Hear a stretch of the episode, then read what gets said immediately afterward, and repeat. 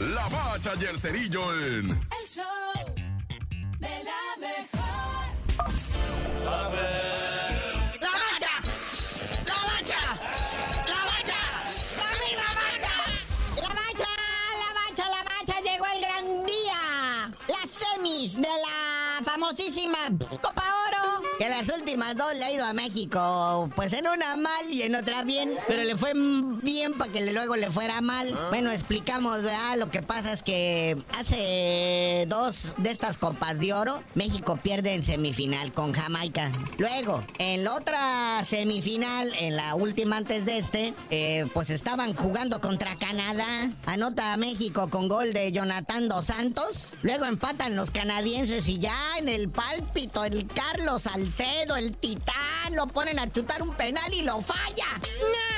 Pero luego llegó el guapísimo de HH Héctor Herrera y le da el gol que le da el pase a la final a México cuando fuimos a perder feamente con los gabachos, ¿ah?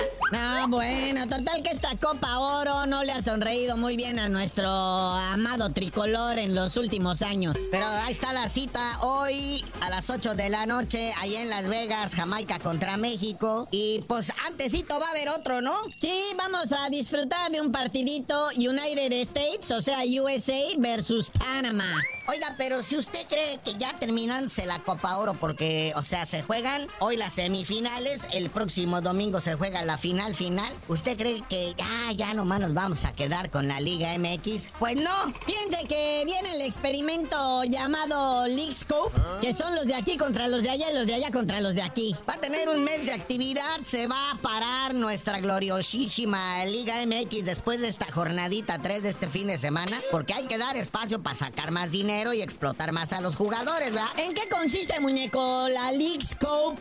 Pues es un torneito, como bien mencionaste, entre clubes, gabachos, clubes mexicanos. Van a formar un tipo así como conferencias, unas tanditas de grupos, luego ahí, pues es un campeonato que no te va a dar absolutamente nada más que lana a los patrocinadores y a los dueños de los equipos. Está interesante, no podemos dejar de ver un ejercicio así de que enfrentemos los clubes de aquí contra los de allá en competencia y no en partido amistoso. Pues ya peleando por algo, ¿no? Pero bueno, hablando de que si qué liga es más valiosa, que si la gabacha que la mexicana, aquí tenemos un top 10 de los jugadores más valiosos de la Liga MX en millones de euros, ¿eh? El primerísimo lugar lo tiene el recién contratado Julián Quiñones del AME en 9 millones de euros, que ya ves que lo naturalizaron y que, que iba para la selección. No, Colombia ya alzó la mano y dijo, no, no, espérame, acá lo ocupo. Esos 9 millones vienen para acá, dice, pero al ratito. Pero los Tigres también se gastaron 9 millones.